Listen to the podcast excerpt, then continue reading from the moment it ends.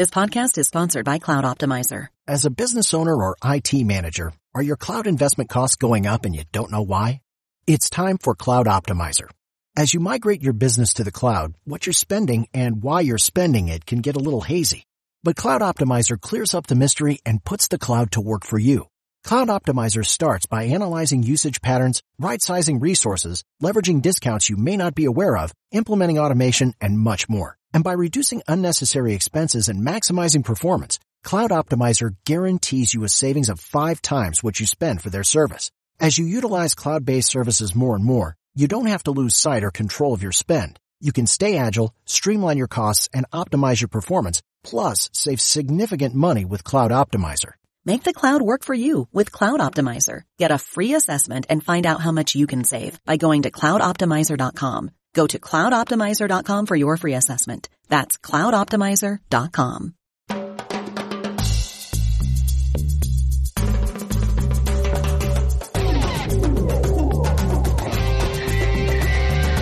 Buenas tardes, buenos días, ¿cómo están? Soy Ashley Pellit, estoy aquí con Boris Gartner, el CEO de la Liga Norteamérica.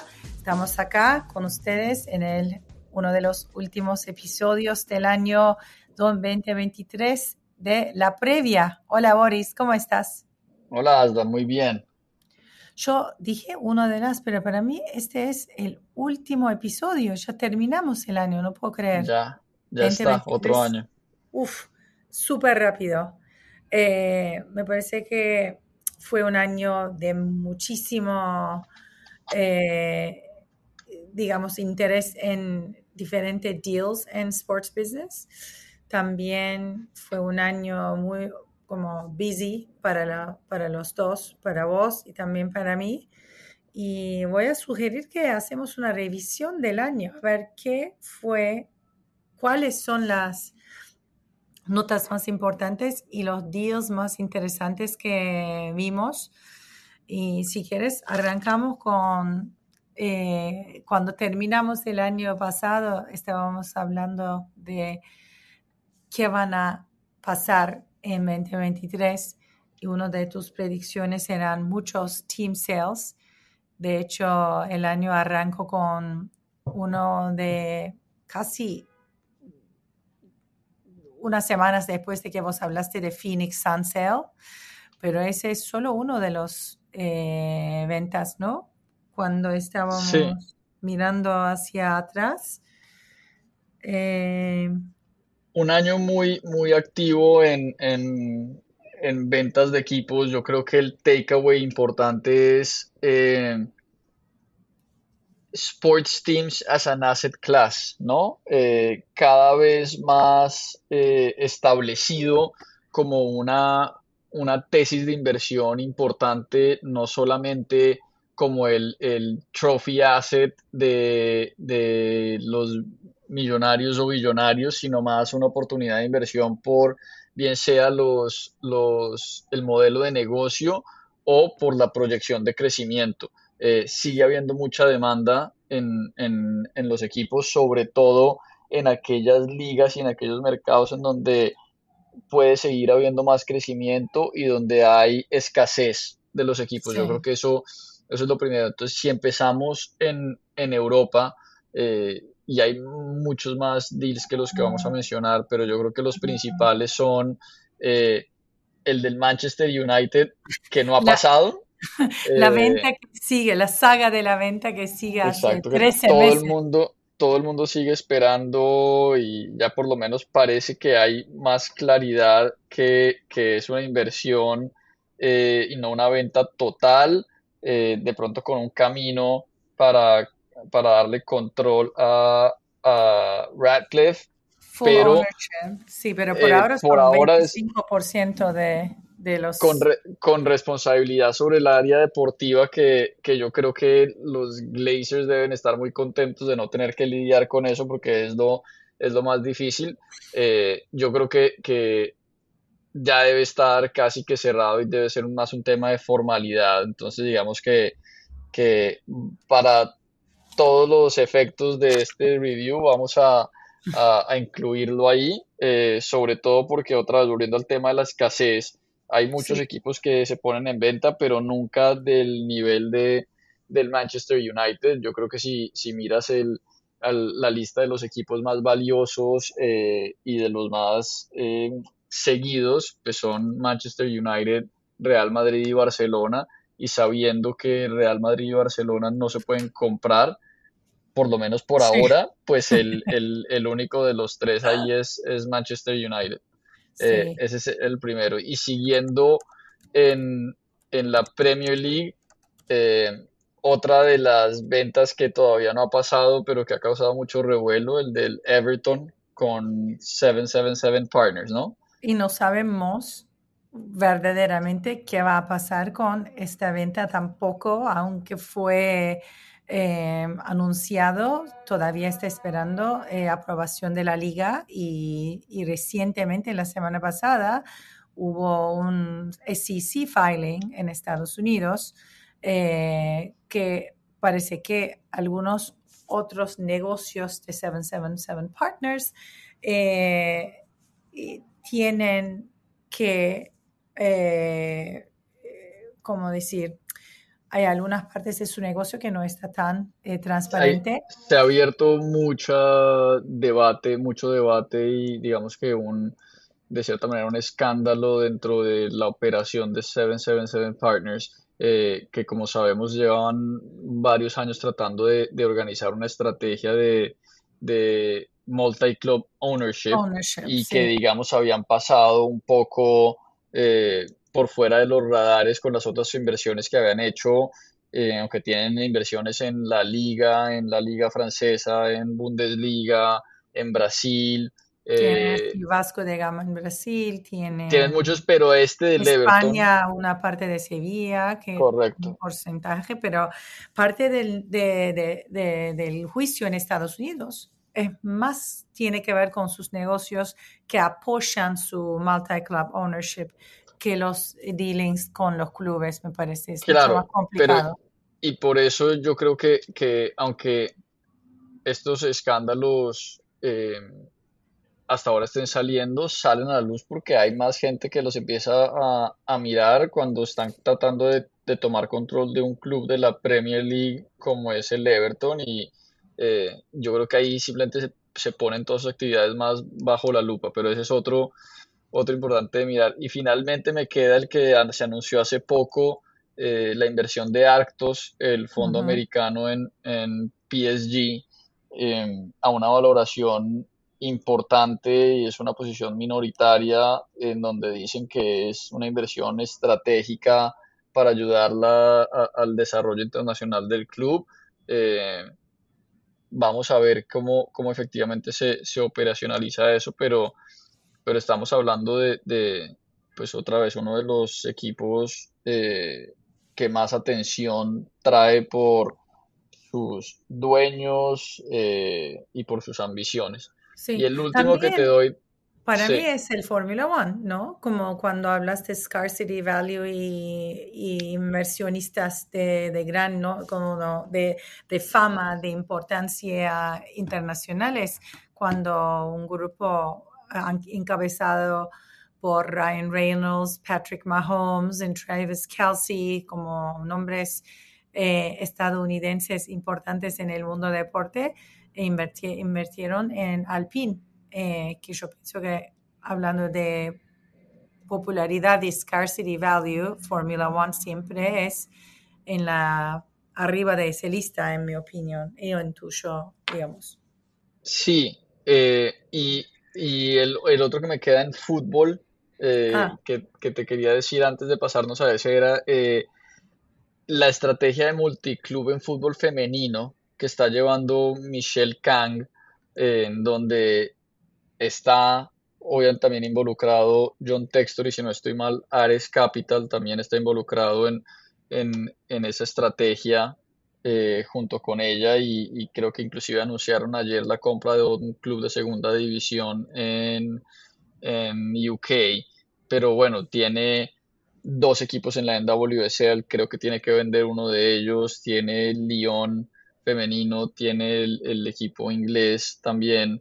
Eh, Entonces ver también estas estrategias de multiclub que se han vuelto tan populares en el lado de, del fútbol masculino, cómo le dan un impulso al, fútbol femenino. Esos eran los que tenía de fútbol, hablaste del de Alpine y, la atención también que va a, a la Fórmula 1 recientemente. Em, y nos quedan, yo creo que hablando de ese scarcity que mencionas, eh, los equipos de ligas americanas, ¿no? Por un lado, mucho movimiento en, eh, en la NFL y en la NBA ah. también. Sí. ¿Y qué tenemos este de NFL? Tenemos el Washington Commanders. Exacto. Y... A una valoración récord y, con un grupo de inversionistas eh, que yo creo también muy especial para sumarle a, la liga. Y aquí es donde nos empezamos a dar cuenta, eh, yo creo un poco también que eh, el, la valoración de estos equipos, específicamente la NFL, cada vez se vuelven más altos y ya va a haber menos individuos que pueden comprar un equipo de esto. Entonces ya se lo dejas un poco a consorcios o inclusive la conversación de private equity en la NFL que se ha venido teniendo, que yo creo que, que se resolverá en el, en el 2024, porque si no, no va a ser sostenible poder seguir teniendo un mercado líquido para, para este tipo de, de assets. Sí, imagina como qué cambio en los últimos 10 años, ¿no? De, de una persona que podría llevarse al cabo una venta de uno o dos billones, pero cuando subís cuando el precio sube más arriba, yo pienso que nadie quiere entrar tampoco solo a una inversión. ¿Por qué hacerlo solo si también puedes eh, capitalizar en no solo eh, ayuda financiera para comprar el equipo, pero también cuando miras esos grupos, yo veo nombres en sports business o en Hollywood o en broadcast, you know, media, como todo el mundo también trae su know-how al equipo de branding, a comercialización y sponsorship. Así que como no solo que estás invirtiendo, estás trayendo un grupo que te va a manejar todo, ¿entendés? Es como... Sí, yo tengo una, una visión un poco diferente porque al final de cuentas yo creo que, que detrás de, de, ser el dueño de un equipo hay un, hay un componente de ego muy grande. Eh, y si estoy seguro que si los precios no estuvieran saliéndose de control de esta manera y hubiera cada vez más eh, individuos que pudieran comprar equipo, lo harían solos. Eh, sobre todo además por las reglas que hay de, de, governance en muchas de estas ligas en donde solo puede haber un, uno de los dueños que es el, el que está en control. Hay veces que todas estas posiciones minoritarias vienen con cero derechos y, y estás casi que a, a, discreción de lo que quiera hacer el controlling owner. Eh, parte de esto lo vimos también en, en, en la venta de los Phoenix Suns eh, que ya le habíamos hablado. Eh, Robert Sarver era el, el, que controlaba el equipo, eh, tiene el, el, problema que tiene, lo obligan a vender y los, los accionistas minoritarios, que creo que la gran mayoría se quedaron, pues estaban a discreción de ver el que quería hacer y si vendía el control o no. Entonces yo creo que, otra vez, yo estoy de acuerdo contigo que es de una manera, digamos, pragmática de ver el, el, la oportunidad traer un consorcio de gente que te pueda ayudar a crecer, eso es lo bueno, pero yo creo que hay un tema de ego importante y si se pudieran comprar solos, se lo van a comprar solos. Ok, sí, no, obvio, pero no es nada como, a mí no me sorprende, digamos, algunos inversores entrando al negocio porque no quieren eh, asumir el riesgo a lo mejor porque ahora desde acá vamos a también hablar de broadcast deals que yo pienso que marcaron el 2023 bastante. Hay algunas cosas que a lo mejor no van a, como todo el mundo que invierte en un equipo de, de deporte, más que nada en Estados Unidos, los banqueros le dicen, broadcast values van a subir, el valor de ustedes van a ganar, pero bueno, ahora hablaremos un poco de eso. No hay garantías, tampoco hay unas garantías, ¿no? Así que asumir el riesgo, compartirlo con un grupo de gente, a ver dónde podríamos encontrar una oportunidad. Si broadcast no nos sale bien, a lo mejor podríamos eh, encontrar otra oportunidad, otro revenue stream, otro lado por la conexión que tenemos con tal inversor. Yo pensé siempre que fue una muy buena estrategia de parte de los inversores eh, consorcios que estamos hablando. Pero eh, vamos a hablar de, de broadcast porque justo eh, yo pienso que vos tuviste muchísimas predicciones que también salieron en 2023 porque fue un año de, acuerdos muy importantes y si quieres, para mí hablamos, si quieres, al revés, lo más cercano primero y vamos a volver en tiempo. Tenemos la Premier League eh, derechos eh, domésticos. Y lo, hablamos un poco también en el episodio pasado.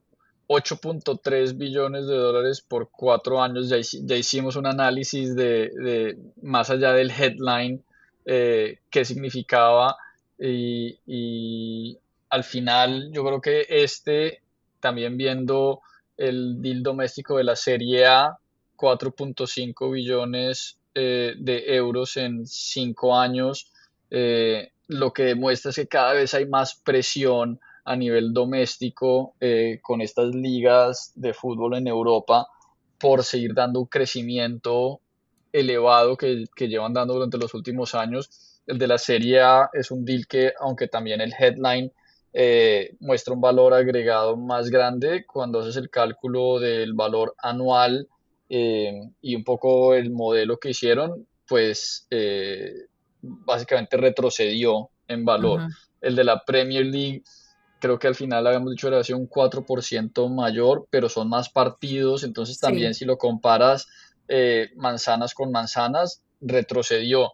Y yo creo que otra vez viene un poco vienen forzados obviamente por crecer el negocio, pero también por inversiones de private equity y de grupos financieros, bien sea en las ligas como tal o en los equipos que ponen cada vez más presión por crecimiento y por lo menos en los mercados domésticos no hay mucho más de donde puedan sacar. Y ahí es donde viene específicamente hablando de fútbol eh, internacional el afán de expansión y de crecimiento mm. por fuera de, sus mercados domésticos. Y en ese sentido, eh, no todas eh, las ligas pudieron la suerte de buscar lo que estaban eh, intentando conseguir de sus broadcast, domestic broadcast deals. Uno de estos es Serie A, una liga con mayoría de los equipos tienen dueños norteamericanos, canadienses y americanos, y querían llegar a un billón eh, para poder competir con otras ligas de Europa, pero no lo podrían eh, conseguir y tampoco eh, consiguieron un nuevo comprador y fueron volviendo a aceptar la oferta en la mesa de, Sky y, y, como como decís, que Y como dijiste, no había, no podrían ofrecer más porque ya ofrecieron todos los partidos en uno hace mucho tiempo. Y yo pienso que mucha gente no entiende que en Inglaterra todavía hay partidos para vender, como lo explicaste la, próxima, la, eh, vez anterior. Siempre puedes añadir algo más porque no están vendiendo todos los partidos. Bueno, ¿qué más otro? Oh, en WSL. exacto, siguiendo en fútbol, en WSL, yo creo que, que es un, bueno, cuatro años, 240 millones es lo, es lo reportado. Eh, también es muy difícil de analizar versus el deal anterior, claramente es crecimiento, recibían un millón y medio, eh, algo así, así que, claramente el interés por deportes femeninos y el fútbol femenino en especial y el trabajo que ha hecho en WSL con las nuevas franquicias eh, y con, el management team ha sido importante. Eh, yo creo que esos 240 en cuatro años son más si lo quisieras comparar eh, manzanas con manzanas es más un tercio, o sea, yo creo que son más o menos 15 millones de dólares por año que, que o 20 millones de dólares por año, que es el, equivalente más o menos con el que tenían antes, igual es un crecimiento impresionante. Eh, y lo importante ahí es el modelo de distribución que están tomando versus, por ejemplo, el de la MLS. Aquí están partiendo sus derechos en cuatro partners con distribución en streaming, en cable y en televisión abierta, que yo creo que les va a ayudar mucho con el, con el crecimiento de, la propiedad en, los próximos años. Totalmente. Y es un... Eh, no, no, no podemos dejar de hablar. Interés en deportes femeninos. Está cada día más eh, creciendo cada día más. Eh, último, último, último, solamente porque recién a mí me mandaron resultados de, del fin de semana, el final de NCAA Women's Volleyball. Fueron 1.7 millones de personas vieron el partido, el final de, de NCAA, que es el nivel colegial de voleibol, eh, most watched eh, partido en la historia del, del deporte y también de, de liga colegial. Eh, mucha gente que nos escucha, no sé si están de acuerdo, como no hay una liga profesional de voleibol en Estados Unidos, eh, hace tres años atrás no había, es algo muy nuevo, vamos a tener una liga que arranca ahora en 2024. Deportes femeninos están encontrando su audiencia eh, gracias a los acuerdos que hicieron ESPN y ABC fueron los que transmitieron el final de voleibol prime time en domingo. Eso dice mucho y capaz que los hombres no van a conseguir lo que están buscando, pero a lo mejor la oportunidad está en uh, Women's Sports, deportes sí, y, los, y los últimos dos deals que tengo yo aquí para resaltar, uno, NASCAR, eh, que de pronto no le dedicamos nosotros el suficiente tiempo, pero hacen un deal nuevo en, en, Estados Unidos 7.7 billones de dólares por 10 años con un crecimiento más o menos del 40%. Eh, también poniéndose mucho más creativos en cuáles son los paquetes que crean de distribución y con muchos más partners de los que tenían antes, pero llegan al número. Yo creo que ese es el, el, la constante en todos estos deals que estamos viendo, es que eh, para poder llegar a los números que quieren llegar en los mercados en donde eso se puede, lo tienes que distribuir entre más partners en una forma no exclusiva eh, y poder de a poquitos ir, ir llegando. Y el último, que es internacional, pero también habla de, del poder de, de esta liga, ya no solo a nivel doméstico, sino global. NFL hace su acuerdo del International Game Pass eh, con Dazón y reportan que más o menos un billón de dólares en, en 10 años. Obviamente, dentro del, del revenue que trae la NFL a nivel global, esto es, esto es pequeño, pero también empieza a haber esa atracción y se empieza a, a, ver los resultados de la estrategia de internacionalización de la NFL, cada vez jugando más partidos por fuera de Estados Unidos y desarrollando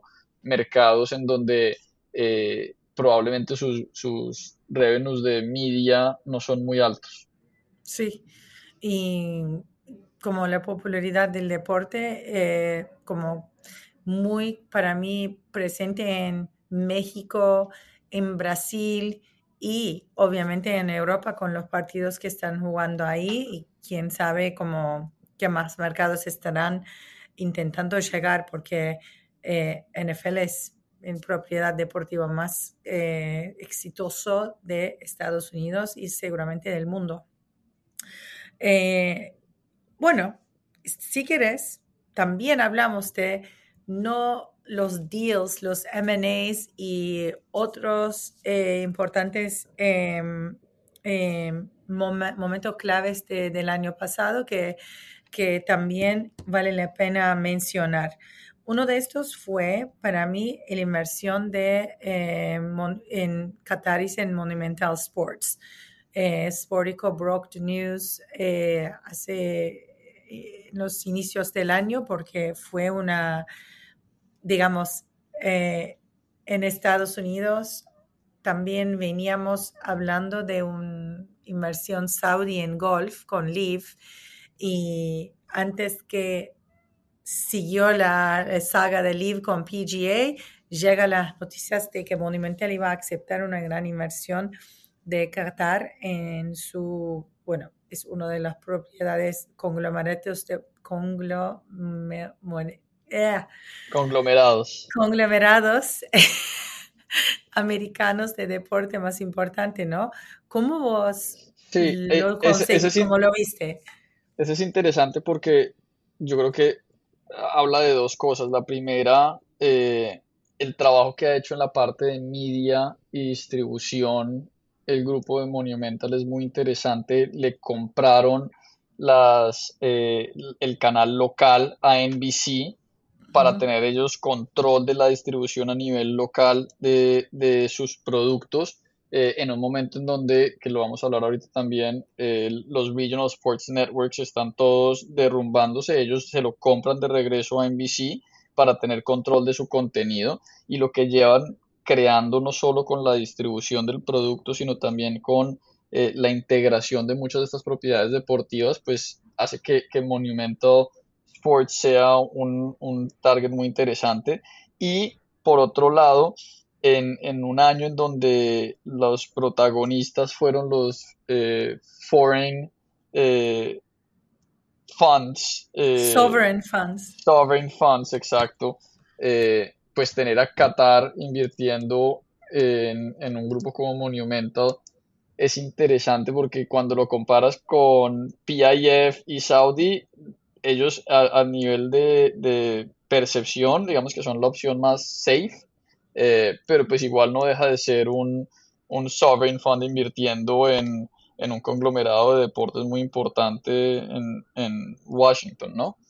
Eh, y siguiendo con un poco con esa línea, y lo mencionaste también, uno de los, de los deals yo creo que más importantes de, de este año fue el, todo el drama de Live y PGA y la sorpresa a la que llegan acordando básicamente hacer un merger, eh, que yo creo que nadie se los esperaba después de una pelea bastante pública eh, y todavía causa muchas dudas. Efectivamente, hace, creo que la semana pasada o hace dos semanas eh, se hizo un anuncio que la, el PGA escogió a un partner que se llama eh, Sports Strategic Investors, algo así, eh, que son básicamente cinco o seis de los dueños de equipos profesionales en Estados Unidos más importantes para hacer una inversión en PGA, probablemente de la mano con PIF. Entonces todavía el, el- la estructura de golf profesional en Estados Unidos y, y,